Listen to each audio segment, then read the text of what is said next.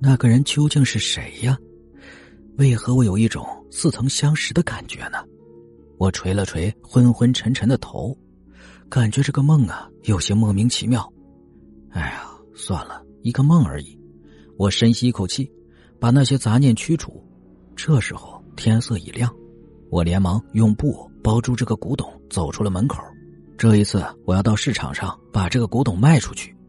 我坐车来到市上的古董批发市场，在路过市场入口的时候啊，一个衣衫褴褛的老年人正在向赶往入口的路人售卖一些平安符之类的东西。对于这种行为啊，我一向深恶痛绝，连忙赶过去骂道：“大家别信，这社会哪有什么鬼神呢？我看这家伙呀，纯粹就是在招摇撞骗的。”喂。小子，什么招摇撞骗呢？我可是实打实的道士。你说你是道士，你就是啊。你怎么证明你是道士啊？我毫不客气的呵斥道：“好，你小子既然不服，那么我就让你心服口服。”那道士说完，便开口说道：“你把你的生辰八字说出来，我给你算一卦。”好，我看你等下怎么交代。我心里冷笑连连，然后把自己的生辰八字报给了他。那道士微微一笑，似乎并不在意。然后他掐指一算，算着算着，他忽然间脸色大变，说道：“小子，你这回真是遇上大麻烦了！屁的麻烦，遇上你就是我最大的麻烦。”说完，我高声喊道：“大家看到了吧？这个道士分明就是骗子！”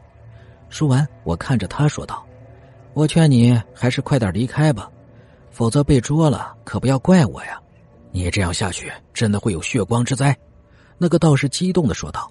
“算了，你继续编吧，我就不奉陪了。”说完，我连忙抱着古董往市场走去。到了其中一间古董店后，我忙把布扯掉了，和古董店的一位中年老板谈了起来。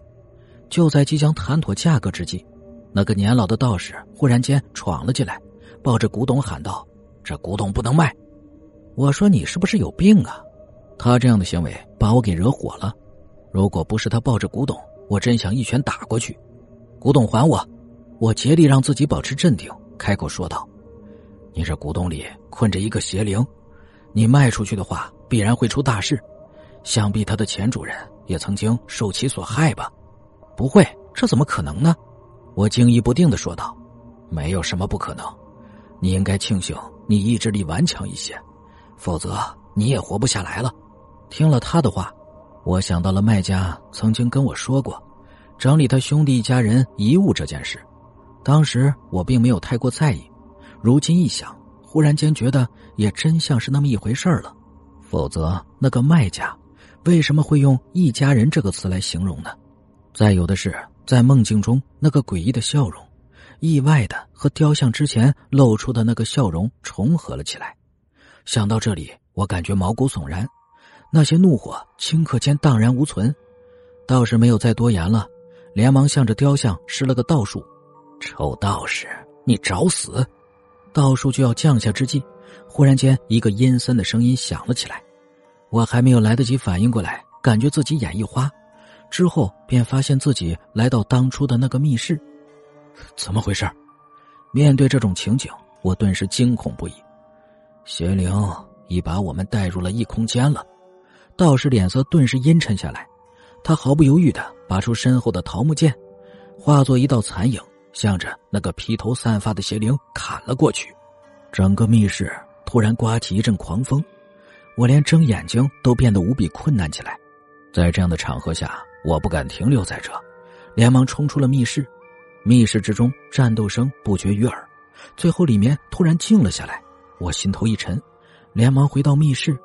只见密室里两具身体躺在地上，其中一具是道士的，另外一具是邪灵的。道长，我冲过去着急的喊道：“快，杀了他！”道长已经奄奄一息了，虚弱的说道：“我看了眼地上的桃木剑，遵照他的吩咐捡了起来，然后双手紧握着剑，忐忑的走向邪灵。那邪灵此时也是奄奄一息。”但是那一双漆黑如墨的眼睛却让人心悸不已，我浑身都不由自主的颤抖了起来。但一想啊，这邪灵的可怕之处，我最终还是鼓起勇气走到近前，举起长剑，向着他的胸口刺了下去。啊！